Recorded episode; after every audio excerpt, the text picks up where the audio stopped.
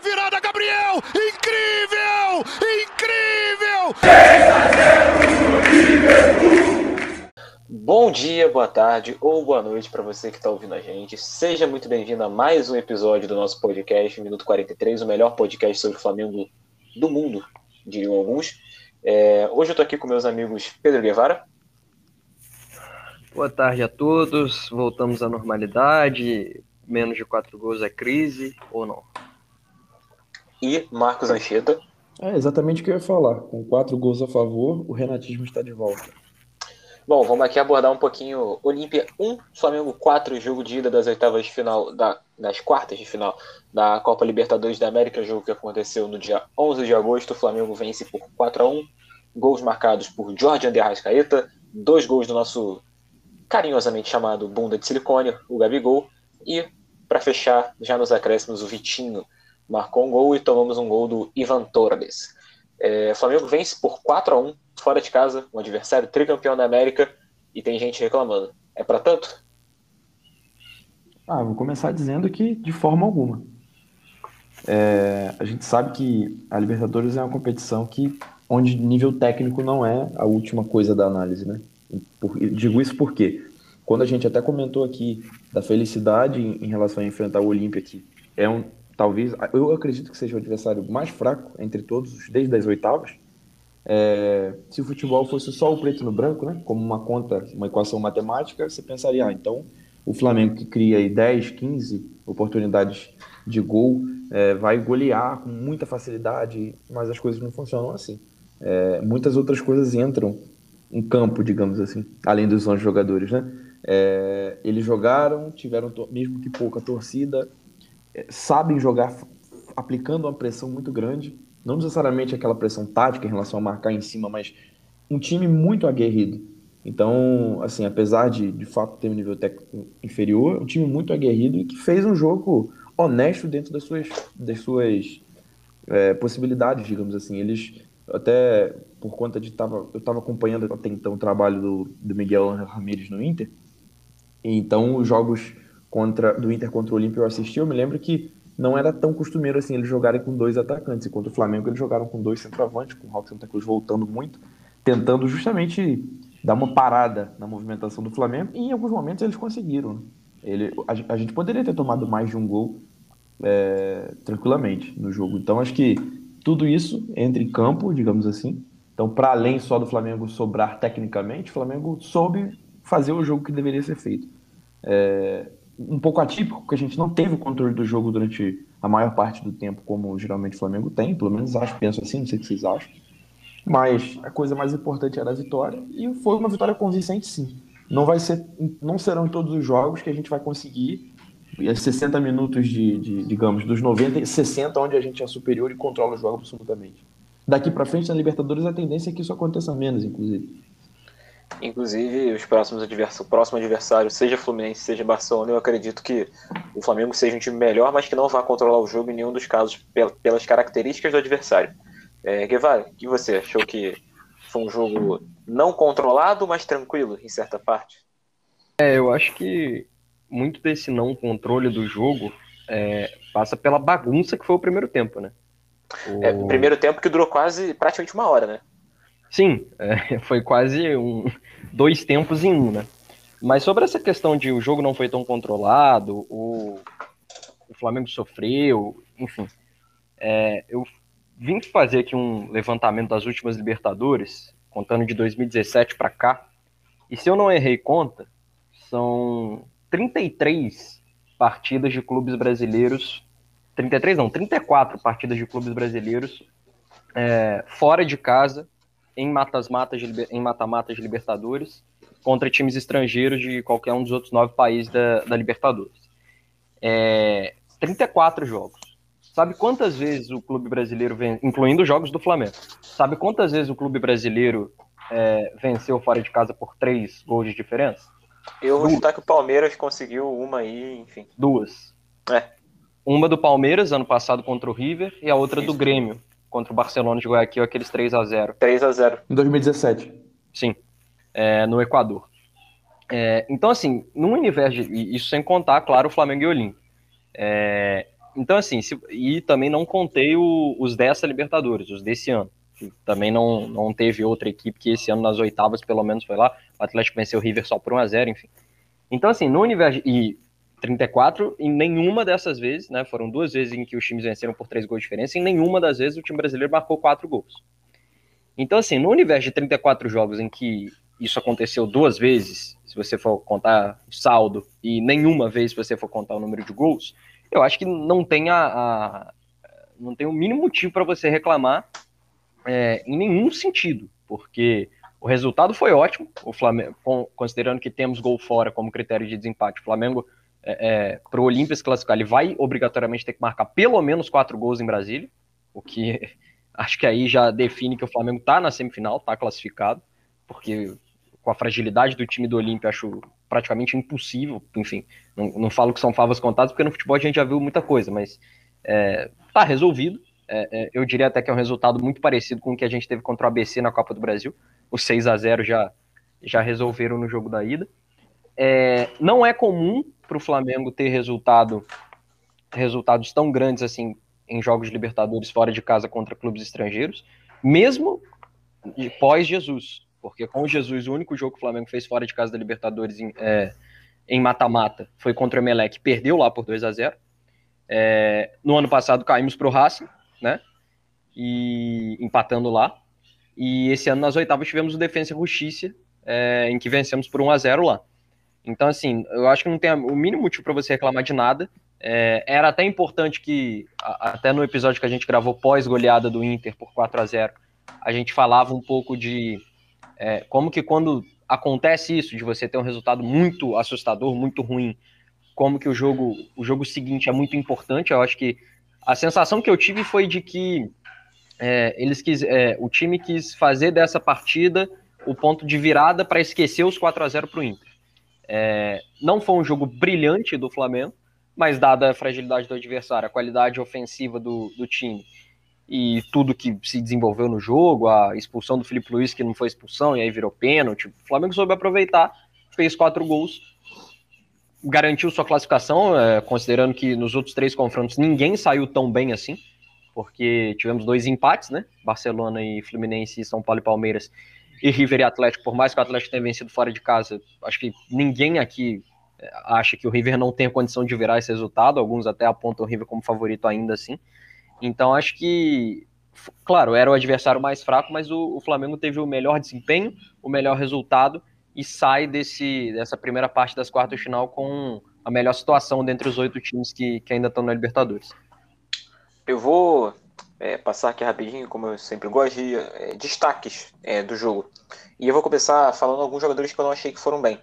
É, eu acho que esse jogo mais de contato, esse jogo, ou de contágio, como dizem alguns, é, essa partida mais guerreada, ela não é boa para dois jogadores nossos. São o Diego e o Felipe Luiz, que já tem mais idade, que não aguentam tanto o confronto físico.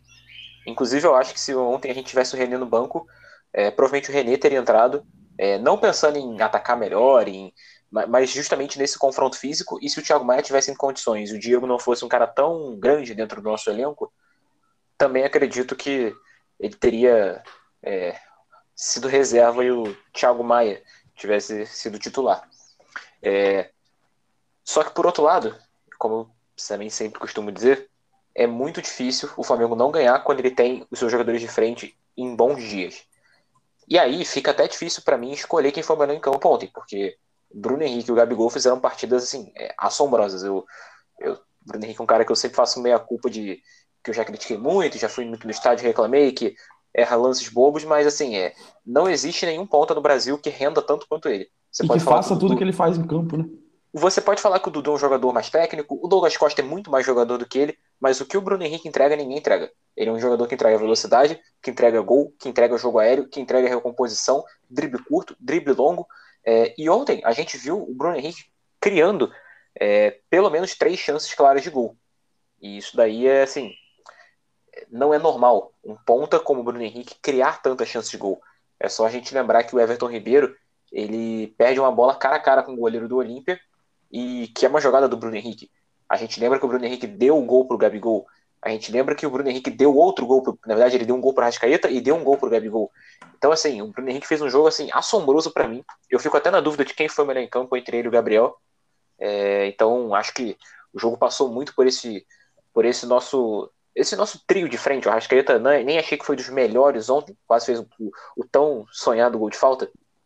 Mas Achei que a nossa dupla de ataque especificamente assim foi muito bem no jogo e os nossos dois jogadores de mais idade não foram bem. E eu vou deixar para comentar de alguns outros jogadores, inclusive nossa zaga, é, daqui a pouco. Mas e aí, Cheta, o que, que você achou? É, falar de destaques individuais, infelizmente, tem que comentar da partida pavorosa de Maurício Isla. Né? É, dá para falar de uma das piores dele com a camisa do Flamengo. Foi assustador. É, eu, eu, assim, porque ele saiu da característica. É, é, o que eu falo. Eu, eu dizia isso quando eu, o Isla era um dos jogadores mais criticados do time do Senna, ainda que o Flamengo performasse bem, pegava muito no pé dele e eu falava. O Isla não é esse terror todo, sobretudo porque quando você analisa que ele joga quase como um ponta e o Flamengo tinha um problema defensivo como um todo, era muito injusto atribuir tudo a ele. Vocês lembram disso. Só que ontem foi assim, ontem não, quarta, né? foi erro, foram erros inconsequentes da posição. Entendeu? O, o, que eu acho, assim, ele errou coisas muito básicas, né?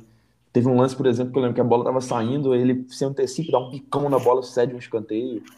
E erro de cobertura, não muito parecido bem. Muito parecido com as piores partidas do Isla pelo Flamengo, né? Foi, foi bem o que a, a gente costuma reclamar dele é, é complicado porque. Esse é jogo que eu citei de, de combate também acho que não, não favorece tanto a ele. É. Não que favoreça o Mateuzinho, mas é, o Isla, ele, eu sinto que ele joga melhor quando é um jogo um pouco menos disputado. Uhum. É, então, assim, acho que o primeiro destaque negativo, infelizmente, do Isla. Longe de falar, de, de entrar nessa vibe aí da, da, da Flamimimi, de que o Isla não presta, de que ele é horrível, de que ele é um pereba, porque acho que isso é coisa de análise rasa de quem tem má vontade com o cara, porque é óbvio que não é por aí. Mas foi um Tem... jogo muito abaixo. Temos dois bons laterais direitos. Eu, eu é, falo isso é, tranquilamente. É, Apesar do Isla não viver a grande fase, às vezes eu acho que ele tem um, um, cartaz que ele, que ele não apresentou tanto no Flamengo. Ele é um bom lateral. Se você pegar uhum. a média do Brasil, ele não é o Fagner, ele não é o. É, se a gente pensar aí no Mariano, é um jogador melhor do que ele, mas ele, ele é um bom lateral. Ele é um ele lateral é competente. É, talvez eu, eu hoje, hoje, hoje, se bobear, até coloca à frente do Fagner. Mas acho que não, o Mariano não tem... coloca. Não, dá para discutir. É... E destaques negativos, acho que dá só do Isla, porque nem da dupla de zaga dá para falar tanto, acho que individualmente. Eu, eu não gostei da partida da zaga, não. Eu achei. É, eu até falei que deixar isso pra depois, mas eu acho que não tem como fugir, porque eu vi muita gente falando: Meu Deus, o Léo Pereira fez um jogo muito bom. Vi muita gente falando: Meu Deus, não, o Léo Pereira foi o pior em campo. Vi muita gente falando que o Gustavo Henrique foi o melhor em campo. Vi gente falando que o Gustavo Henrique foi o pior em campo. Assim, é, eu confesso que eu achei que o Gustavo Henrique fez uma partida melhor que o Léo Pereira. Porque o Léo Pereira ele tem um problema, e aí eu vou até fazer aqui a, o merchan de graça, que não precisa de merchan, é claro. É, o Bruno Peck, o cara que faz análises muito boas no Twitter, ele falou, ele mostrou em, em vídeos que o Léo Pereira ganha a maioria das disputas aéreas, mas ele direciona o cabeceio errado em quase todas. Então não adianta você ganhar a disputa aérea, sendo que você, entre aspas, cabeceia para o seu adversário. E ele até citou que o Rodrigo Caio é um jogador que faz isso muito bem. E o Gustavo Henrique também é um jogador que faz isso melhor do que ele, na minha opinião. Mas no geral, eu, eu fico até com dificuldade de definir o que eu achei a partida da zaga, porque eu não achei ruim, mas eu não achei boa. É, eu achei uma partida ok, mas um pouco inconstante, e sinto que se o adversário fosse melhor, teria complicado um pouco mais a gente. Por isso que eu tô dizendo, não colocaria como destaque negativo tal qual o Isla, mas não foi uma partida boa. É uma partida que, que assim, não deixa você comentar porque não foi horrível, mas também não comprometeu porque, porque o time atacou muito bem e marcou gols. Se tivesse sido um a um, a gente estaria falando da zaga assim. É, eu acho, eu acho que assim, em termos de destaques individuais, é, essa partida é a síntese do que é o time titular do Flamengo. Porque de um lado a gente tem um meio para frente fantástico, que certamente é o melhor da América do Sul. Quer dizer, agora tem um, um certo brasileiro naturalizado espanhol chegando lá em Belo Horizonte, a gente pode até discutir. O mas, nosso ainda é melhor. É, mas enfim, é, acho que cabe discussão. Mas assim, é, o, o, time titular do Flamengo, ele é muito bom, sem dúvida nenhuma, mas é, considerando que o Arão, sempre vou bater nessa tecla, porque acho que foi um achado com, com o Rogério Senni, é, o Arão com o Renato vai ser meia, e o Rodrigo Caio cada vez mais, é, a gente vê que não dá para contar, E tem até um, uma figura aí que não, não é muito, muito agradável e tem comentários bem polêmicos e até um pouco desrespeitosos, mas ele disse uma coisa que é verdade esses dias no, no portal dele no UOL, é, que cada vez mais é difícil imaginar um futuro para o Rodrigo Caio como jogador de futebol. Porque atleta com problema no quadril, é, a gente vê que o, o futuro dificilmente é, é, é feliz, infelizmente. O, Mas... o Rodrigo Caio respondeu isso é. no Instagram dele e ele falou que nunca teve problema no quadril. Os problemas é. do Rodrigo Caio são no joelho. Mas, é, mas cada vez mais muscular, a gente vê. Mas, mas cada... quadril, o Rodrigo Caio deixa claro que Sim, nunca teve. Mas cada vez mais a gente tem visto é, que o, a, a rotina do Rodrigo Caio de lesão, volta, se lesiona de novo, tem problema e fica, às vezes, não é muito tempo parado. A gente não vê o Rodrigo Caio ficando três meses parado.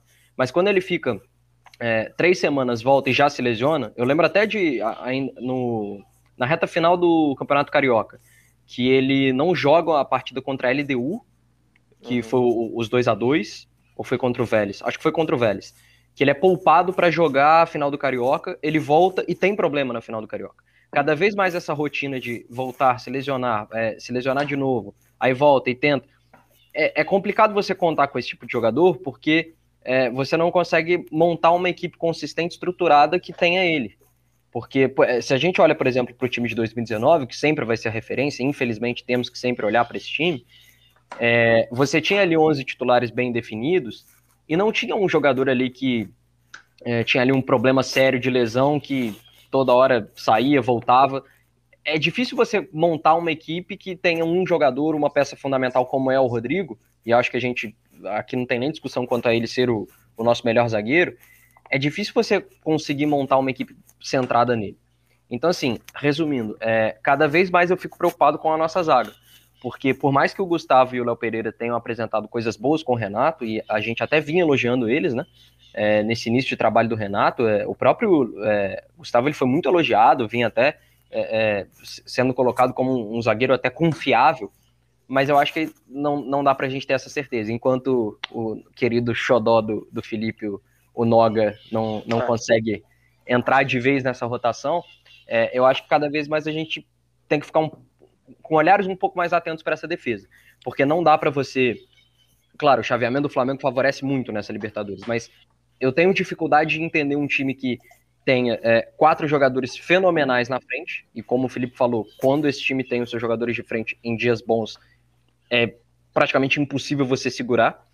É, mas ao mesmo tempo a gente tem uma zaga que não é confiável, um lateral esquerdo que é fenomenal, um lateral, dois, later, dois bons laterais direitos, mas uma defesa que a gente não consegue ter consistência nessa zaga. A gente não consegue. Primeiro, a gente não encontra uma dupla de zaga, porque já jogou. Não, eu, eu, até, eu até acho que hoje existe uma dupla de zaga ideal, que é o Gustavo Henrique e o Rodrigo Caio. Mas, mas aí é que tá, o Rodrigo Caio não joga. Então a gente, a gente não consegue ter, assim, cinco jogos seguidos com a mesma dupla de zaga. A gente não consegue, é, porque a, acho que nessa posição do campo até o, o próprio entrosamento é muito importante. Rodrigo e Mari mostraram isso em 19, o quão importante é uma, uma, dupla de zaga entrosada. E acho que cada vez mais a gente não tem isso. Já jogou Rodrigo e Gustavo, já jogou Rodrigo e Léo, já jogou Léo e, e, Gustavo. Então, a, acho é, que é o. Isso foi um problema, na verdade, desde a saída do Mari, né? Sim, é, é o setor as... de maior fragilidade, né? Foi uma combinação, né? Essa, essas sucessivas lesões do Rodrigo e a saída do Mari. É, nunca mais encontramos uma dupla de zaga consistente. Encontramos por um período curto, que foi no final do Brasileiro, com Rodrigo e Arão. Mas, enfim, agora o diga. Na verdade, nós encontramos outra dupla de zaga que seria a nossa Nathan ideal, que seria Natan e Rodrigo Caio.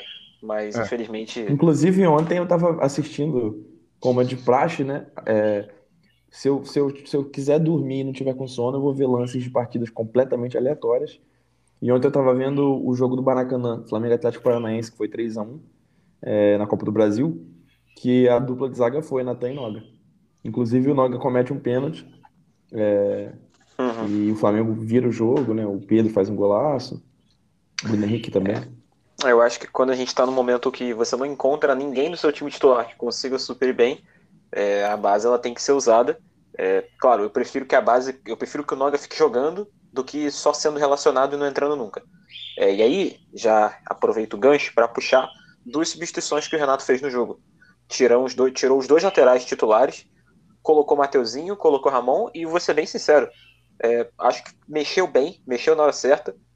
Já vou aqui dar uma cutucada no técnico antigo. Acredito que o Rogério Senna colocaria o Rodinei na lateral esquerda, sim. Não acho que ele colocaria o Ramon.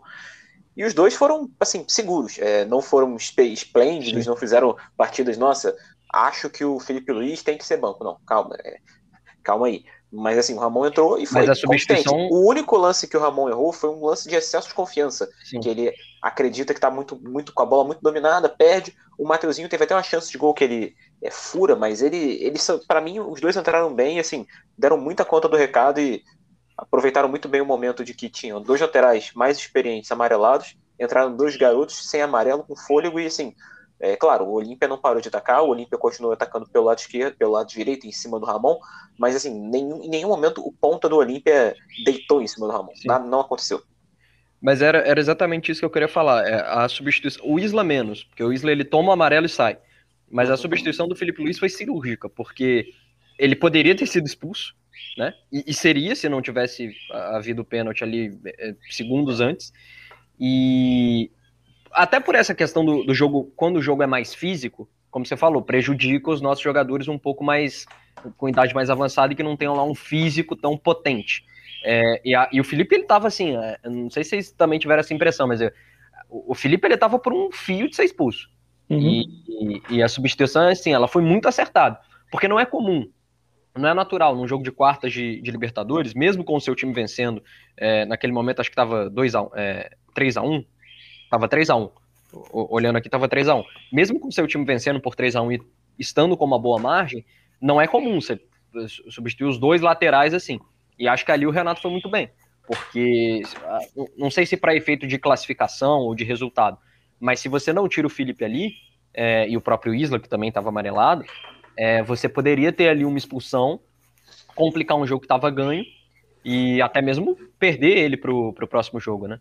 Você poderia acabar até tendo porque, ele para as quartas. Até porque, é, e aí tem, eu, eu me sinto na obrigação de fazer uma ressalva da, da tenebrosa arbitragem do jogo. Muito ruim. Então isso, isso coloca até. Os dois lados, né? É, é, é, o tipo de arbitragem que os dois lados ficam, ficam chateados. Os dois o lados juiz, ficam chateados. O juiz confuso. Não, é. eu não, tô, eu não tô dizendo assim em relação a favorecer, não. Tô falando de uma arbitragem completamente Sim. insegura. Parecia que, assim, uma coisa estranha, no mínimo estranha, sabe? O jogo, sei lá. É... O cara, a única, a única maneira que ele tinha de conter os ânimos do jogo era distribuindo cartões, sendo que eu, pelo menos, penso, a gente até comentou lá no grupo, né, um amigo nosso discordou, mas eu tava falando sobre é, a falta de critério. Parecia que durante alguns minutos da partida ele liberou a porrada, né? E, e o couro comeu. E daqui a pouco ele parece que vem para corrigir só, isso. Só, só para você ter uma noção sobre isso, Ancheta, é... claro que assim, existem jogos diferentes, né? É, é... Tem jogo que o juiz vai ter que distribuir mais cartões, tem jogo que ele vai ter que distribuir menos. Mas São Paulo e Palmeiras teve dois cartões, River e Atlético teve três cartões, e Fluminense e Barcelona teve seis. É, no jogo entre Flamengo e Olímpia foram oito cartões. É, então, assim, a arbitragem ela não conseguiu é, é, é, controlar o jogo em nenhum momento, né? E, e, a bagunça do, assim, claro que os nossos olhares eles sempre vão, vão para o jogo e para o que foi a atuação do, do time. Mas é, eu, eu, acho assim assustador que você tem em quartas de final de Libertadores a bagunça que você teve no primeiro tempo. É, um, um, primeiro tempo que durou assim uma hora é, é e que até comentei isso com o, com o nosso amigo é, Colorado, não o que veio aqui, mas o Andrés nosso amigo uruguaio torcedor do Inter, comentei com ele assim, é, como que não dá para você também tecer análises individuais no primeiro tempo, porque não teve jogo. Depois da, da enfim, da situação que ocorreu lá com o Salazar do Olímpia, é, ambulância e tal, não teve jogo, porque toda hora o jogo parava, tinha análise do VAR, é, ele saía distribuindo cartões, então assim, é o tipo de arbitragem que irrita os dois lados. Eu, eu sempre vou lembrar de, de uma arbitragem que foi o Flamengo e Cruzeiro, é, brasileiro de 2018 foi o jogo que o Flamengo tinha acabado de perder de 2 a 0 na Libertadores do Maracanã e logo depois tem um jogo de novo, o Flamengo ganha de 1 a 0. Esse jogo foi impressionante porque o árbitro ele marcava faltas que não precisava marcar, deixava correr lances que é, não era para deixar correr, que tinha que marcar falta. E tanto o Mano Menezes do lado do Cruzeiro quanto o Barbieri do lado do Flamengo saíram pé da vida com o cara. Era o, o Deilson, árbitro do, do Pará. É, porque é, é, o tipo de arbitragem que não consegue controlar o jogo, que não consegue então, a partida, né? Que o, o Arnaldo Ribeiro ele fala muito disso. O árbitro é um mediador. Ele não conseguiu fazer isso em nenhum momento. Foi, foi assim, assustador. E assim, o, o Pedro, é, o Fernando Rapalini, cara, ele, o árbitro do jogo, ele não é novo. Ele não é um árbitro que está começando Teve na agora. Teve na Eurocopa. Pronto. Foi, foi o árbitro que a, que a Comebol que a Comebol mandou para a Eurocopa. Eu ia falar da, da, experiência sul-americana e depois ia falar o árbitro que a Comebol mandou para a Europa. É, e foi muito estranho. Eu não sei o que, que aconteceu, mas é, porque eu, pelo menos, eu penso que é, tentar controlar o jogo com os cartões dura o tempo do cara pensar, pô, tomei o cartão. É muito pouco efetivo. E o jogo mostra isso. O Olímpia não teve o menor problema em tomar uma porção de cartão, até porque mexeram mais, né? E mais rápido do que o Flamengo. É, e assim, é o que eu falei, uma falta de critério. Em alguns lances eu até acho que algumas outras faltas era mais merecido que se aplicasse o cartão do que. É é justamente quando a gente fala de falta de critério. Eu não estou falando de favorecimento. E isso é significativo, você falando da substituição do Felipe Luiz, que ele não teria o menor problema. A próxima falta do Felipe, eu tinha a sensação clara que ele seria expulso. E assim, E- vamos deixar claro que o Felipe Luiz tomou o primeiro cartão na, Ele tomou na, na, porrada, tomou na malandragem, na, malandra, na malandragem do Denis Gonzalez, que se enrosca com ele, empurra ele no chão, depois dá um chega pra lá, o juiz vai naquela de, ah, vou acalmar, amarelo pra um, amarelo pro outro. Só que aí você, você meio que deu um amarelo só pra. Ele É tomou como o ju- cartão por É apanhar. como se o juiz fosse um professor que chega, vê dois alunos meio que se estranhando e fala, ó, tira os dois de sala. Ah, mas foi que ele começou, não importa, tira os dois. Então, assim, ele errou nesse primeiro cartão, que era só pro Derdes, pelo menos é, É. na minha visão. E- Ficaria menos pior se ele não desse cartão pra ninguém. É, é, poderia ser. E agora eu vou falar aqui de dois jogadores que a gente não citou. Na verdade, três, que a gente acho que ficou faltando a gente pontuar aqui. Que são o Diego Alves, que mais uma vez eu não achei seguro no jogo, mas enfim, fez uma defesa muito importante no lance que estava impedido. Uhum. É, quase tomou um gol escorregando bizarro, sim, mais um lance bizarro. Não achei bem no- na reposição de bola com o pé. É, no final do jogo até acho que melhorou, porque ele começou a bater todas pro nosso lado esquerdo, o Bruno Henrique vinha, dava casquinha e a gente ganhava. Isso aí até que foi inteligente da parte dele. E aí dois caras que a gente não citou foram o Everton Ribeiro, que também vi muita gente falando que fez uma partida apagada, que foi mal. Vi gente falando, meu Deus, o lance do pênalti do Arrascaeta, ele quer dar um calcanhar na área e tal. É, e o Arão, que foi um jogador que para mim não fez o seu melhor jogo, mas não por culpa dele. É, e também não por culpa do Diego, mas eu acho que o Arão jogar ao lado do Diego em partidas que são mais combativas é, vai cobrar um preço pra gente. E assim, o Diego é muito bom, o Diego fez uma boa partida, foi o nosso jogador que mais tocou na bola, que mais conduziu, que mais driblou, que acho que foi até o que mais deu passe, mas num jogo que é pancado o tempo todo, aquela dividida, escorada, bola no alto, carrinho para todo lado, eu acho que o Thiago Maia ele tem, ele tem que é porque a gente não sabe a situação clínica exata dele, inclusive pegou Covid, tomara que melhore logo. Uma pena ter pego Covid logo agora que estava começando a readquirir o ritmo. Eu Mas acho é que o Thiago tá. Maia ele, ele vai ser. Eu acho que com o tempo ele vai ser titular desse time. Eu acho que Mas- é, é questão de tempo. Mas aí é que tá. Se você não tem o Thiago Maia, cadê o João Gomes? Também, também, também pode ser. Porque ele Mas- tava super bem. É, inclusive, o, o jogo em que tudo desaba pro Ceni é quando ele é, é, tira o João Gomes contra o Cuiabá para poupar pro Fla-Flu. Uhum. E aí tira o João Gomes contra o Fla- é, no Fla-Flu também, né? Uhum. É, ali é que tu, porque ele naquele momento em que o Flamengo tinha vários jogadores na Copa América, Era a melhor peça do mundo. ele era um, um- um dos que se destacava. Ele e o Bruno Henrique eram ali os jogadores que estavam é, regendo a qualidade técnica do time junto com o Gerson.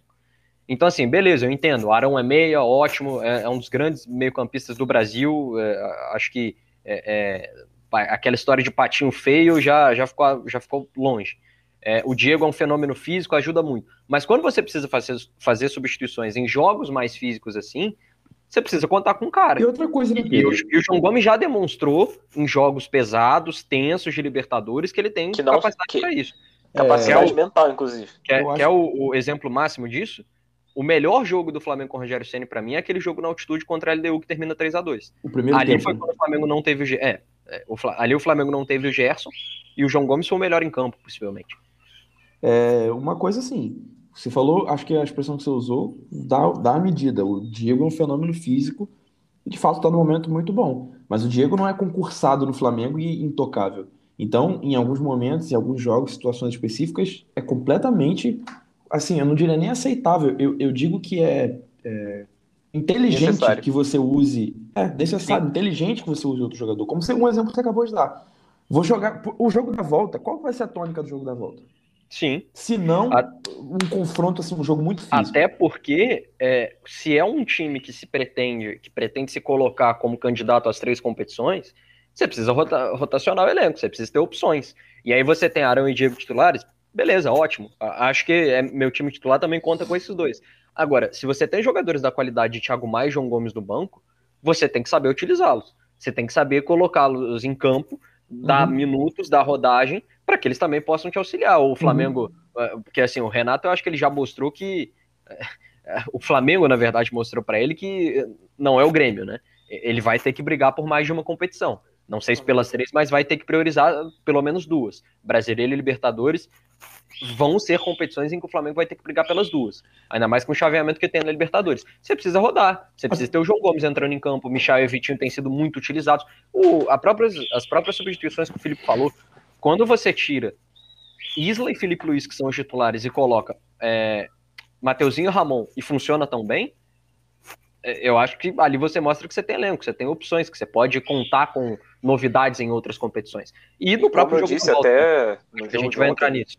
Inclusive, acho até que se o René tivesse no banco, ele teria entrado e teria uhum. cumprido função, Sim. porque o René, Sim. ele é, por, toda, por mais que não seja um jogador brilhante, para esse tipo de confronto físico, ele é, ele é muito bom. Sim. Ué, é, ué ele é jogo da volta, se o René tivesse disponível, não vai estar, né? Pro jogo da volta, eu acho que eu começaria o jogo com o René.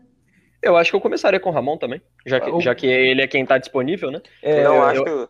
não acho uma ideia, uma ideia ruim começar com os dois laterais é, novos que a gente suplentes, tem. Né? Até para descansá-los, né? Porque o, o, Flamengo teve ali uma semana de descanso, que foi quando levou todo o time reserva para Natal para enfrentar o ABC. É, mas agora vai ser jogo atrás de jogo, porque daqui a pouco vai vir o Grêmio também. É, na próxima semana é o Olímpia, pela, pelo jogo de volta, né? Depois e na outra atrasado. semana já é o Grêmio. Na outra não, semana já é o Grêmio. Não é o jogo atrasado, né? É o jogo do segundo turno. Não, né? o Grêmio. Não, o jogo da Copa do Brasil. Ah, sim. Quarta de final da Copa do Brasil. Então, assim, assim, os finais de semana vão ser todos tipo Campeonato Brasileiro. Os meios de semana a, a Libertadores agora passando do Olímpia, a semifinal é só no final de setembro. Mas agora você tem o Grêmio, e se eu não estou enganado, as semifinais da Copa do Brasil já são logo na sequência, caso o Flamengo passe. E os, e os fins de semana todos de brasileiro. Então, assim, você é... precisa rodar o elenco. E, cara, eu acho assim, você, a gente até comenta aqui de vez em quando de referências internacionais, vocês vão entender o que eu vou dizer. É, eu acho que aqui no Brasil a gente não tem tanto essa cultura, porque parece que quando você começa um jogo com, com um jogador que está fora do seu 11 inicial, entre aspas, você está falando de ameaça de, de titularidade. E para quem acompanha o futebol europeu sabe que não tem nada a ver com isso. Eu não estou falando aqui que o Renato tenha que dar uma de Deschamps, Guevara, e começar um jogo com o Rabiot fazendo lateral esquerda. Né? Desnecessária a analogia, mas tudo bem. é, eu não estou falando aqui que tem que dar uma de professor Pardão, inventar. Não, cara. Só que é, eu, eu, eu, acho assim, uma coisa é você ter o seu 11 ideal, entre aspas, né, é, em, em, em condições normais de temperatura e pressão como a gente diz na química e na física. Outra coisa é você pensar o seu time de acordo com o adversário, cara. Então, é um exemplo. Vamos supor, eu tenho todo mundo disponível, mas para esse jogo da volta contra o Olímpia, eu começo com o René. E não tem problema nenhum nisso. Ah, eu vou começar com o Thiago Maia, se não fosse o Covid. E, e... ah, eu tenho o Diego e o Thiago Maia, vou começar com um dos dois. Cara, para que um exemplo aqui recente, né? Já vou deixar para deixar 0 a 0 aqui, Guevara, falar de uma, da tristeza minha. É, eu queria muito e imaginava que, que, o, que o City na final da Champions, o Guardiola começaria com o Cancelo jogando no lateral esquerda, e ele começou com o Zinchenko. Sendo que naquele momento é, é muito mais, assim, muito mais coerente entender que o titular da posição era o, o de fato o Cancelo fazendo a esquerda, mas por uma situação de jogo, ele entendeu que era melhor. Então o que eu quero dizer? Eu acho que o, o time tem que ser pensado de acordo com o adversário. Isso assim, ficando, já falando do trabalho do Renato. Não necessariamente esse aqui é o meu time, não importa o que aconteça. É por aí. Um exemplo Não disso. Não só com o adversário, com a própria competição, né? Com competição. E com o próprio contexto. Um exemplo Porque uma coisa é você pegar o Inter pelo brasileiro, a outra coisa é você pegar o, o Olímpia no jogo da volta que você fez 4x1. Você então, tem que ter essa noção também. É, é o, Jesus fazia isso perfeitamente. Não precisa, você não precisa ser análise, é, é, você não precisa ser um analista de, de performance para entender que o jogo da volta que eu falei, a tônica vai ser um jogo muito físico, um jogo que se o árbitro não controlar vai ser um jogo violento e isso, cara, é, é, é, totalmente a parte do nosso sistema de jogo, do que a gente entende pelo jogo. Então, isso é, é uma questão a ser pensada assim. É, é a coisa vai muito de acordo com o adversário. Só para finalizar mesmo aqui. Um exemplo disso, Abel Ferreira no Palmeiras. Quem assiste jogos do Palmeiras sabe que é muito impossível você. O Palmeiras vai jogar com que time? Ele usa três zagueiros, ele joga, fecha a linha de quatro, ele joga com o Rony como centroavante, ele joga com o Wesley fazendo lado. Passou praticamente um mês jogando com Rony e Luiz Adriano no banco. E Não, Davidson sendo titular. Agora, e foi possivelmente o melhor mês do Palmeiras na temporada. No jogo contra o São Paulo, o Patrick de Paula vinha de uma partida muito boa contra o Fortaleza. Apesar da derrota, o Patrick de Paula fez um jogo muito bom contra o Fortaleza. Ele começou com o Patrick no banco, e até entrou, fez um gol de falta. Ridículo, mas ele, ele começou o jogo com Veiga, com Zé Rafael e com Veiga, Rafael e Danilo. Danilo, tendo o Scarpa no banco, que, talvez seja o melhor jogador do Palmeiras na temporada. E ninguém tá falando. E você não vai entender como uma ameaça à titularidade. Ah, tá sabotando o Scarpa. Tem nada a ver com isso. E aqui eu tenho a impressão, você consegue imaginar um jogo que a gente vai começar, tá todo mundo disponível, e, por exemplo, o Felipe Luiz no banco? Felipe Luiz até que não por causa de poupar, mas, por exemplo, um Arrascaeta no banco não vai. Sim. No Flamengo não acontece. É sempre aquela. Aí eu vou ter que citar o exemplo máximo disso, né? Professor Domenech. É, era um cara que era muito mal compreendido, às vezes, até com é, é fa falta de vontade da torcida com ele em determinados uhum. momentos. Claro que ele também não se ajudava, né? Ele fazia ali algumas, algumas bizarrices. Pataquadas. Mas, mas assim, a, a própria cena, né, do, do Gabigol saindo reclamando com o Marcos Braz, né, é, é, isso, assim, acho que não é nem uma cultura própria do, do Flamengo em si. O futebol brasileiro tem um pouco disso. É, tanto é que o, os exemplos que a gente está dando aqui são de treinadores estrangeiros. Jesus, Abel Ferreira, o Crespo Voivoda. faz no São Paulo, Voivoda no, no Fortaleza. É, eu costumo dizer que é, se você tem um time pior do que o seu adversário, tecnicamente, você tem que levar o jogo para outro lado. Se você tem um time pior tecnicamente, você leva o jogo pro, talvez para um lado mais tático. É, a gente lembra que o Mourinho conseguiu, é, não, não, diria parar, mas ele, ele competiu muito bem contra o melhor time, pelo menos que acho que todo mundo. Acho não. Ele competiu contra o melhor time que todo mundo aqui viu, que foi o Barcelona do Guardiola. Ele competiu contra esse time num jogo totalmente físico. Pepe de volante. É, ele levou o jogo para o duelo físico e ele ganhou. Ele ganhou uma La Liga contra contra esse time. Então, assim, é, quanto, mais, quanto mais formas diferentes você tem de jogar, eu acho melhor. Aquele Barcelona era um time perfeito técnico, não, não tinha que falar em tático, mas faltava físico, até porque não dá para ter tudo. É, então, esse Flamengo ter uma valência mais é, brigador em alguns momentos, talvez com a entrada do Thiago Maia ou do João Gomes no lugar do Diego, possa ser algo interessante. É um jogador que a gente não acabou não, não citando foi o Everton Ribeiro. Vou ter que lembrar de Pode falar. treinador você falando de, de, é, de brigar de uma valência ah. mais Prof. Rueda.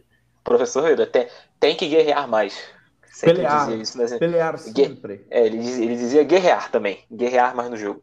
É, o Everton Ribeiro, vi muita gente achando o jogo dele pavoroso, assim, e vou ser bem sincero, ele até foi convocado hoje para a seleção, parabéns ao atleta aí, é, parabéns ao Tite pela, tá, tá vendo muito, tá vendo o jogo muito bem, é, foi um jogo no nível Everton Ribeiro dos últimos tempos. Não é a tragédia que, que algumas pessoas querem pintar no Twitter de que, meu Deus, o Flamengo de 2021 joga com o Carlos Eduardo no meio. Não.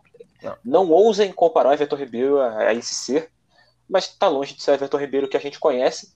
Porém, eu tenho achado ele mais participativo no jogo, mas mal na tomada de decisão. Apesar de que o pênalti sai numa tomada de decisão, para mim, certa dele. Porque todo mundo tá falando, tem que chutar, tem que chutar. Como é que entra na área? Um meia, e não chuta, e toca a bola. Se ele chuta aquela bola de direita, vocês têm alguma dúvida de que aquela bola ia para fora ou ia na mão do goleiro? Então, Ela assim, ia na ponte é, da amizade. É, acho que não, porque ele não teria força para isso. O Everton Ribeiro é um jogador que não tá finalizando bem há algum tempo. Então, eu sinceramente prefiro que ele saia na cara do gol e toque, porque a fase eu prefiro não é outra boa. coisa. Eu prefiro outra coisa. Eu prefiro o Vitinho titular. Eita, rapaz. Hum, não, cada não vez sei. mais, cada não sei vez se dá para, não sei se dá para falar entradas, isso. Pelas entradas do Vitinho, pelo que ele tem oferecido quando ele entra e pelo que não tem oferecido o Everton Ribeiro quando ele entra. Enfim, a próxima data FIFA vai ser um termômetro, né? Uhum. Imagino que sem Everton Ribeiro, o Vitinho deve ser titular. Eu entendo. Vamos lá. Não, é... não, não, não faria, entendo, mas eu também acho muito exagerado. Nossa torcida, cara, é aquilo, né, cara? É Nelson Rodrigues. É, é, é o, é paradoxo da maioria. Como tem muita gente, tem muita gente maluca, cara. O cara, o cara assim, que fala uma, uma pataquada dessa, pô, comparar o Everton Ribeiro com o Carlos Eduardo, assim, por mais que, ainda que seja quase que um meme, né? Mas é, uhum. é bizarro, pô.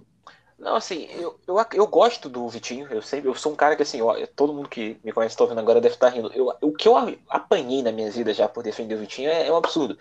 Eu sempre falei, ele foi um cara contratado no contexto errado, proposição errada. É, ele nunca entregou tão pouco quanto a gente quanto alguma, o pessoal diz. Ele nunca entregou também 40 milhões de reais. Mas vamos lá. É, você não acha que é muito mais fácil as circunstâncias de jogo que o Vitinho entra? Porque se a gente pegar os bons jogos do Vitinho, é, Bahia entrou com o jogo 3 a 0 Defensa entrou com o jogo 2 a 1 e defensa assim. É, tava óbvio que tinha medo exposto, ainda do defensa. É, existia um temor caso o defensa tivesse um gol, mas assim, em nenhum momento o defensa pressionou o Flamengo. E entrou ontem, assim, tudo bem. Gol é gol. Para mim não tem essa de que ah, é, deu só um toque na bola, ah, gol fácil, senão o Cristiano Ronaldo, o Gabigol, esses caras que fazem muito gol de um toque não, não sei o que são.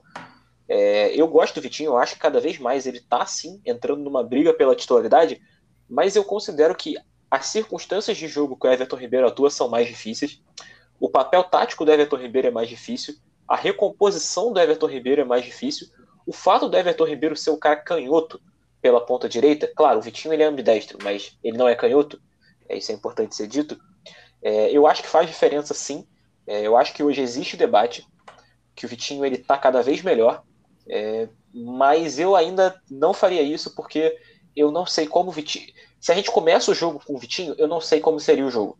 Porque o Everton Ribeiro é um cara. A gente fala tanto de controle de jogo, o Everton Ribeiro é um cara que ajuda a controlar. Isso eu acho Lógico. que ninguém tem, ninguém tem dúvida. Ele pega a bola, ele apesar dele estar tá mal no ali no, no, finalzinho da jogada, é, no meio campo, na intermediária, ele esconde a bola, ele faz o que ele quer, ele dificilmente erra um passe. Então, eu acho que para o nosso controle de jogo, o Everton Ribeiro é um jogador melhor. Para um jogo que a gente está precisando é, ser mais incisivo, eu diria até que o Michael tá, tem sido a opção melhor que o Ribeiro. É, apesar do Vitinho, para mim, ser muito mais jogador, o Michel a gente tem que assumir, ele tem entrado bem. Ele tem driblado, tem criado oportunidades. Ontem ele quase. Ontem, no caso, porque a gente tá gravando o jogo na. A gente tá gravando. Ontem, no caso, não. O jogo foi na quarta, a gente tá falando na sexta. É, o Michel quase marcou um golaço driblando. No jogo contra o Inter, que a gente perde, ele quase faz um golaço também. Então, eu acho que para controle de jogo, o Everton Ribeiro é um jogador melhor. E para incisivo, atacar mais. O Flamengo tá sendo eliminado, precisa de gol o Everton Ribeiro ele vai te ajudar a controlar, mas ele não vai te entregar o que o Vitinho Michel tem entregado. Então, acho que cada mas vez aí... mais eles se credenciam como boas opções, mas eu cada vez mais observo e falo: o Everton Ribeiro ainda não tem como sair do time. Mas aí eu vou colocar mais uma coisa em discussão. Uhum. É, concordamos todos aqui que o Flamengo perde muito gol, né? Sim. Qual o melhor finalizador do Flamengo, centroavantes à parte hoje? Gabigol e Pedro à parte. E Muniz Bruno também. Henrique. Bruno Henrique. Bruno Henrique? Você acha o Bruno Henrique melhor finalizador que o Vitinho? Sim. Sim para mim, para mim, para mim o Bruno Henrique, eu Arrascaeta. É porque o Arrascaeta ele, ele, ele, tem um sério problema que não é um problema, mas é às vezes parece ter medo de chutar. Mas quando finaliza, não, sim, a, a, criação eu... dele já É, claro, tudo. e compensa, mas eu acho o Bruno Henrique um finalizador assim bem melhor que o Vitinho, para ser bem sincero. É, mas aí é que tá. O Bruno Henrique chuta de fora da área? Sim, muito. Muito acerta, bem. Mais que o Vitinho, acerta mais que o Vitinho, inclusive. Mas, mas, mas não tem dado tanto resultado. Os gols têm saído com o Vitinho. O, o hum. gol do Bruno Henrique de fora da área foi contra o São Paulo? Sim, contra o São Paulo. A gente lembra contra a LDU, a gente lembra de alguns gols dele pegando essa bola. Ontem mesmo no jogo, ele faz uma jogada que ele corta pro meio e bate. Assim, não, ele, Vitinho, ele, ele eu bate acho bem. Muito, eu, eu acho que muito técnico na batida de fora da área. Mas Sim. eu prefiro, eu confio mais no. Se, quando o Bruno Henrique corta pro meio, eu tenho mais certeza de gol que o Vitinho armando. Ok, mas o Everton Ribeiro ele tem essa valência, então, já que Nem a gente estava falando, zero, já que zero, a gente estava falando ele é o jogador que, dele. Eu acho é um jogador que vai abrir mais... o campo inteiro para ele, ele vai tentar dar uma machada, ele vai dar uma cavada então, por cima, ele vai dar um drible, ele não vai estar de fora da área. É muito difícil que isso aconteça. Eu acho importante você ter mais uma opção de finalização quando o time tem perdido tantos gols, até porque a gente já teve essa discussão aqui uns cinco episódios para trás. E eu falava na época que o para mim eu ainda manteria o Everton Ribeiro por um motivo. Quando o Flamengo tem Arrascaeta e Everton Ribeiro juntos, o índice de criação desse time é absurdo. Nenhum time na América do Sul tem essa capacidade. Talvez o Atlético tenha, porque você tem, é, se você tiver Zarate, o Nacho e o próprio Hulk em um bom dia, você vai ter muita criação. Agora, é, quando você tem Everton Ribeiro e Arrascaeta juntos, o índice de criação é muito alto, beleza. Mas o Vitinho, ele é muito melhor finalizador que o Everton Ribeiro. Sim. E cada vez mais ele tem criado num nível próximo o, o, índice de criação do, do Flamengo hoje, ele se deve muito mais ao Rascaeta do que ao, do que ao Everton Ribeiro. Sim, na, eu, na minha... eu, eu, Agora, acho o debate assim, eu acho muito válido a discussão. Cada assim, vez eu mais... acho que é uma briga boa pro Renato, mas eu ainda não faria essa mudança. Então, mas aí é que tá. Cada vez mais o Vitinho ele tem se aproximado no nível de criação do Everton Ribeiro. E se a gente for falar de um desempate, que seria a finalização, e que não, o Flamengo precisa cada vez mais, né? Porque a gente tem visto o time perdendo muitos gols e é, é, isso é até uma, um, um problema que a torcida reclama muito e com razão, eu acho que vale a discussão. Eu acho que cada vez mais ele está entrando nessa rotação e se uhum. colocando, se não como titular, o nosso 12 jogador. Porque vou, vou... Ele, é a principal ofens... É, ele é a principal opção ofensiva hoje, depois do. É, o principal opção ofensiva hoje, depois do Pedro. Acho que dá pra gente dizer assim. Eu acho que na cabeça do Renato, a principal opção ofensiva do Flamengo é o Michael. Eu, eu vou ser bem sincero. Não, não, eu não, eu não faria isso nunca, mas assim, apesar do Michel tentar estar tá entrando bem e tal, mas hoje. Eu... a nossa melhor vamos, opção ofensiva. Vamos, então. vamos supor vamos que o principal. Vamos supor que na semifinal o Flamengo empata o primeiro jogo com o Barcelona, por exemplo. Segundo jogo, toma 1 a 0 Ele vai botar o Michael, eu tenho certeza. Tenho certeza. Ele vai tirar o primeiro e botar mas o Mas a nossa melhor opção ofensiva hoje, além do Pedro, é o Vitinho. Sim, eu considero. considero. Não, é, é, é, é, o que o Lade falou. O Inclusive falou. acima do Pedro hoje. Hoje. A hoje, gente. Hoje, é, eu acho claro. que a questão... Dia 13 do 8 de 2021, hoje o Vitinho entra melhor que o Pedro com tranquilidade. Só fechando, Anchieta, eu acho que a questão aí é, é que o Everton Ribeiro no banco, ele não tem muito a oferecer entrando, acho. Ele é um jogador que. Não muda ele, jogo. É, ele funciona muito melhor estando em campo desde o início. Sem dúvida. O Vitinho, eu acho que ele pode funcionar das duas maneiras. Ele já se provou entrando no time. Ele já se prov... ele tem se provado uma ótima opção entrando. Fez dois gols contra o Defensa, fez um gol contra o Olímpia. É, entra e a... ajuda a mudar o jogo muitas vezes. E começando o jogo, eu acho que ele também tem capacidade de ajudar. E ele mostrou, ele comprovou isso na Copa América, durante a Copa América. Quando o Flamengo não tinha Gabigol, não tinha é, Arrascaeta, o Everton Ribeiro também foi. E aí ele era titular e naquela na, naquele time capenga que o Flamengo tinha, ele auxiliou bastante. Mas assim, acho que vale a discussão. Eu não vou, acho vou trazer... que o Ribeiro tenha essa regularidade toda, mas o Vitinho é um jogador que a gente já viu muitas vezes ele jogar bem, jogar bem, jogar bem. E aí chega um jogo que, assim, até eu que sou o maior defensor dele que eu conheço, falo, pô, não tem como defender nesse jogo, porque tava, tava com sono. É, mas eu, eu é, acho, é eu acho a discussão toda muito válida, cara. É, eu vou trazer só aqui, então, uma.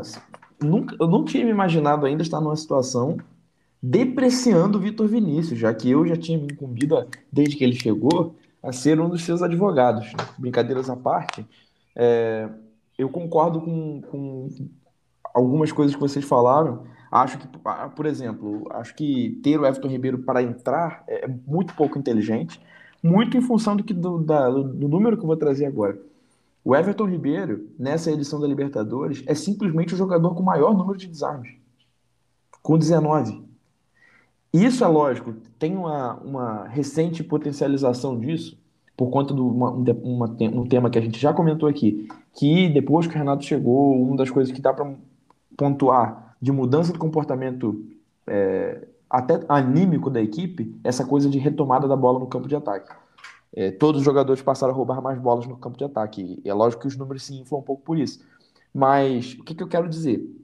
O Everton Ribeiro tem uma, uma importância além do controle de jogo, para a marcação do time como um todo, que o Vitinho talvez não te entregue. Então, hoje eu ainda acho que o Vitinho é, ele, é, ele, tem tudo para ser, e para mim, na minha cabeça, é o 12 jogador. Ele deveria estar à frente de todos os outros para entrar e mudar um jogo, entrar e fazer um complemento, pensando, é lógico, na produção ofensiva, né? não, não pensando em você segurar resultado ou qualquer outra coisa. É, mas a discussão é válida, eu acho que é muito. É, é, um jogador. A gente já falou, a discussão dele passa por, pelo fato da gente constatar que não é uma discussão técnica. É qualquer outra coisa menos técnica. E. Quebrando... Diga. Só para fechar, e, e, assim, ficou até um pouco animado, porque pode ser que a gente vá ver em 2021 a temporada mais artilheira dele com a camisa do Flamengo. Né? Isso pode acontecer com o Renato perfeitamente, porque a crescer, ele, ele tem. Eu não eu tava tentando me lembrar. Vocês lembram de algum outro gol na Libertadores antes desses três, agora? Nessa Libertadores? Nessa, nessa. Nessa. Primeiro jogo contra o Vélez, não. não. Os dois jogos contra eu o Vélez, não. não ele, deu, ele deu os dois jogos, não. O Lacalheira, ele faz uma jogadaça pro golaço do Pedro, mas ele Isso, não, não gol ele não faz. Pronto. Inclusive, Vitinho é o nosso artilheiro no mata-mata, com três gols. Se bobear, isso que eu ia falar. Se bobear, ele, é, ele, ele é... pode terminar como, como um, dos artilheiros do, um dos artilheiros do time na Libertadores. Sim. O, o Gabigol já se isolou, ele tem oito gols na Libertadores. É, mas... No mata-mata, o Gabigol tem dois e o Vitinho tem três já. Sim. É, mas então, quebrando protocolos, é, fazer uma pergunta aí a vocês. Acho que nem seria para essa temporada, seria para o futuro. Mas surgiu aí a notícia do, de Andrés Pereira. Né? Uhum. Vocês acham que seria para essa posição? Vocês acham que seria para outra posição? Qual função poderia entrar numa discussão com Everton Ribeiro e Vitinho? Eu acho que. Vou, posso começar, Light? Uhum. Eu acho que é uma tentativa de, tal, de, de, de se voltar da Europa com um reforço em tese para suprir ali a saída do Gerson, mesmo que a gente já tenha discutido aqui, e acho que é um consenso entre nós três, de que Thiago Mendes não seria reposição à altura para Gerson. Sem, sem, com todas as ressalvas ao bom jogador que o Thiago Mendes é. Mas é porque ele seria para fazer uma coisa que ele nunca fez em campo. O Thiago Mendes é muito mais um primeiro volante do que um jogador tão dinâmico. É, e aí, com, com a negativa né, do Thiago Mendes, que é impossível que venha, quase impossível agora que, que um acerto aconteça, é, eu acho que eles vão tentar uma, algum jogador para aquele setor do campo e faz mais sentido do que o Thiago Mendes. O André Pereira é um jogador muito interessante e que seria. Thiago assim, Mendes, cada, acho que é quase consenso de que não precisa e pelo valor. É. Assim. Apesar da força que a esposa dele tá fazendo para é, vir pro Brasil. É, pois é. Eu, assim, eu, confesso, eu confesso que eu, eu confesso que eu acho ele jogador agregaria, é muito bom, mas é desnecessário. Se ele quiser pagar a transferência ele mesmo, é. eu aceito. É porque mas... o Flamengo hoje tem dois titulares e dois reservas de é. qualidade para a posição dele, né? E, aí ainda temos o Daniel Cabral, que João é um garoto e... ainda muito futuro. E é, e é quase que indissociável pensar que se eventualmente o Thiago Mendes chega, acaba por tirar um pouco do espaço do João Gomes, por exemplo. Uhum. Porque você contrata um jogador a peso de ouro, né, traz da Europa sabendo que é um cara que teria mercado lá. É óbvio que aqui ele vai, ele vai contratualmente precisar ter minutos. É óbvio. Isso não estou nem falando de preferência de treinador. É contrato. Ó, o cara tem que jogar no mínimo X minutos. E aí você tira a vaga de alguns outros. Mas o Andrés Pereira eu acho que está acima do Thiago Mendes para o momento, porque Andrés Pereira eu até acho muito difícil que venha. Muito difícil. Porque eu estava lendo agora, assim, rapidamente, uma olhada rápida. O Everton fez uma proposta como a do Flamengo, de empréstimo, só que o Flamengo fez a opção por, pela compra, parece, e o Everton colocou a obrigação pela compra. Então seria uma, uma, um empréstimo com comprando o jogador no final do contrato. É para o Manchester United é a, a, melhor coisa possível. A menos que essa proposta, e a gente não vai ter acesso a essa informação, mas que tenha sido para que o United pague o salário integral, acho que pode ser o destino dele. Seria meio a meio. Então. Pelo que eu. Pelo que ah, para o Flamengo ou para o Everson? Você tá dizendo? Não, para o Flamengo. Ah, tá. Então, o Flamengo pagaria metade do salário e o United pagaria metade do salário. Então, tô falando assim, imagina o United que parece que realmente não quer contar com ele, tendo na mesa as duas propostas. Flamengo, empréstimo com opção de compra, e Everton, empréstimo com obrigação de compra. É evidente que o jogador vai. Eu acho até que ele prefira continuar na Premier League, ainda que vai ter um, um, um salto inverso, um salto, multiplicação por menos um no comando técnico, né? Saindo o Ancelotti e chegando o Rafa Benítez. É, mas eu acho que acho muito difícil. Só que se viesse, eu seria assim. Seria eu gostaria muito, assim, eu gostaria muito que ele viesse, porém, eu prefiro o Kennedy. Pelo, pelo jeito de jogar, acho que o Andrés Pereira é um jogador mais. Como é que eu posso dizer? Mas você não acha o Kennedy mais próximo a Vitinho e Michael do que o Andrés Pereira? Sim, sim. Eu, eu acho o Kennedy mais próximo ao Vitinho, que é esse cara que alterna entre o criador e o sim. agudo. O André é, seria o, um jogador diferente. O André, não, o Andrés, o Andrés ele, ele faria a função do Everton Ribeiro bem. Inclusive, eu estava olhando aqui o mapa de calor, que eu gosto muito de olhar. É, ele já atuou assim, inclusive no próprio Manchester. Só que nessa última temporada dele agora na Itália, ele atuou mais na faixa esquerda, mas eu acredito que ele joga bem dos dois lados. Eu não vou aqui também é, falar que é... eu já vi todos os jogos do Andrés Pereira na vida, não, não acompanhei tanto assim, mas o pouco que eu vi, ele é um jogador é um jogador que chega no Brasil e a gente vê que ele é muito bom. É, mas ainda assim, eu talvez prefiro, o jeito, o jeito do jogador que eu gosto mais, eu acho que é o Kennedy. E é um e até o novo, hein? André é, o André Pereira tem 25 anos. 25 anos. É, o pessoal comenta aí do Rafinha Cantra, também é um cara que eu gosto muito, mas eu acho que questão física atrapalha muito. Então, assim, acho que ficar entre Andréas e, e Kennedy são, são contratações assim, que chegam para para elevar o patamar do nosso elenco, coisa que muito, muitas, muito. Vezes, muitas vezes a gente fala, ah, o Palmeiras não tem um time melhor que o nosso, mas tem um elenco é, eleva muito o nível do nosso elenco, apesar de que, para mim, a maior necessidade ainda é um zagueiro. Isso Sim. nada me tira, nada tira isso da minha Inclusive, é, é bizarro, né? É bizarro que o Davi Luiz aí dando sopa, os caras não façam nenhuma consulta, cara. Então, existem as, os boatos e tal, mas a gente não vai ficar aqui debatendo é. o grande o jornal, as notícias do Jorge Nicola, então. Surgiu notícia até de Davi Luiz no Real Madrid, vocês viram isso? Teve, ah, mas aí é, aí é. Aí, Aí não é sério. Não, mas teve, não, teve especulação séria da Vila do Real Madrid. Aí, Fabrício é- Romano, não? aí o Florentino enlouqueceu. É, se- seria algo desse nível aí. É mais fácil o o Noga no Real Madrid. Mas mais. eu, eu concordo 100%. Assim, eu acho que a se tem uma contratação, se você tem uma contratação para fazer, é um zagueiro que chegue e jogue. É, não falo Mari porque é muito difícil acertar tão bem, né? É um tiro na lua. Mas você precisa de um zagueiro. E Leão o Mari de nome? volta, aceitaria ou não? Quem? O Mari de volta. Está jogando nesse momento contra o Brentford pela Perdendo. abertura da, da, da Premier League e perdendo de 1 a 0. É, E o eu não sei se eu não sei se assim, o Lianco ele não seria um jogador que dominaria a zaga no Brasil, mas eu gosto muito dele. Eu acho Quem? ele um jogador do Lianco. É um, é um zagueiro Ah, em São Paulo, que hoje está no Torino. Eu gosto muito dele. Sempre, sempre achei um, um zagueiro assim bom pro nível do Brasil. Não é um cara brilhante. Eu só me é um lembro dele cara- nas seleções, acho que na, na, na seleção olímpica, né? Na- Sim, nas convocações lembro- pré- pré-seleção olímpica. Eu me lembro Torino nunca assisti. Eu me lembro muito bem dele no São Paulo e assisti alguns jogos dele no, Tor- no Torino. É, é um jogador assim que chega e vai jogar. Ele é muito superior a Léo Pereira e, e Gustavo Henrique. E o último zagueiro bonito do São Paulo que a gente contratou deu muito Deu certo. né? muito certo. Deu muito certo. Ou então, 2022, Renato ligando para Jeromel. É, pena que já passou a época, porque Pô, eu gosto muito dele, Eu mas. também gosto, mas. Eu tava- Não, Mas eu- isso não é vai boato, parar né? no o pessoal Grêmio. falando isso no Ah. Twitter. Que, que Ah, tem a galera que vem, fala, Renato ia- O Renato vai trazer o Matheus Henrique, o Jeromel. o- Sempre rola essas coisas. Daqui a Mas pouco teremos Miller Bolanhos no. Killer Bolanhos no Mengão. Mas bom, dando essa viajada aí por contratações também, que é sempre um papo legal e tá meio que interligado ao jogo. é, a gente vai encerrando aqui nosso, nosso episódio. Vocês têm mais alguma coisa para comentar? Algum, Só, só a- já, já que a gente já tá num papo meio aleatório, não sei se vocês viram que o nosso ex-jogador por empréstimo, Pedro Rocha, fechou com o Atlético Paranaense. Sim. Por Extra, extra, 13 pessoas enganadas. Pô, é, é Como curioso diria pra o saber, né? Chaves.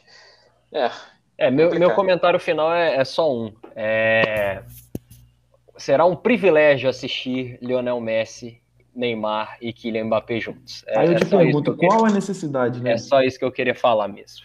É, então a gente vai aí fechando esse episódio. É, lembrando aí que temporada passada tivemos o Lille campeão francês, só para também dar um ponto aqui. É, o Flamengo enfrenta agora no final de semana o Sport pelo Campeonato Brasileiro, enfrenta o campeão de 87 para alguns em casa. E, enfim, é um jogo que acho que tende a ser tranquilo. Espero que o Renato não nos dê nenhum susto. Depois o Flamengo volta a jogar pela Libertadores contra o Olímpia, num jogo de volta que tende a ser também tranquilo, mas violento, pelo que a É. gente chegou aqui à conclusão. É, sigam a gente nas mídias sociais, no Instagram, arroba minuto underline 43, no Twitter, arroba cast min 43, M-I-N, e recomenda pro seu amigo, é, compartilha no Instagram de vez em quando, que vai que alguma pessoa que você que te segue vê lá e fala, pô, podcast, os caras falando sobre Flamengo e tal, eu vou seguir. É, compartilha aí bastante e até a próxima. E notícia de última hora: Uhum. Premier League começando 2 a 0 para o Brentford para cima do Arsenal. É, Mikel Arteta segue a mil por hora, um abraço pro... Arsenal sem Lacazette e Aubameyang, diga-se de Um passagem. abraço aí pro, pros Gunners que estão nos, tão nos ouvindo e até a próxima.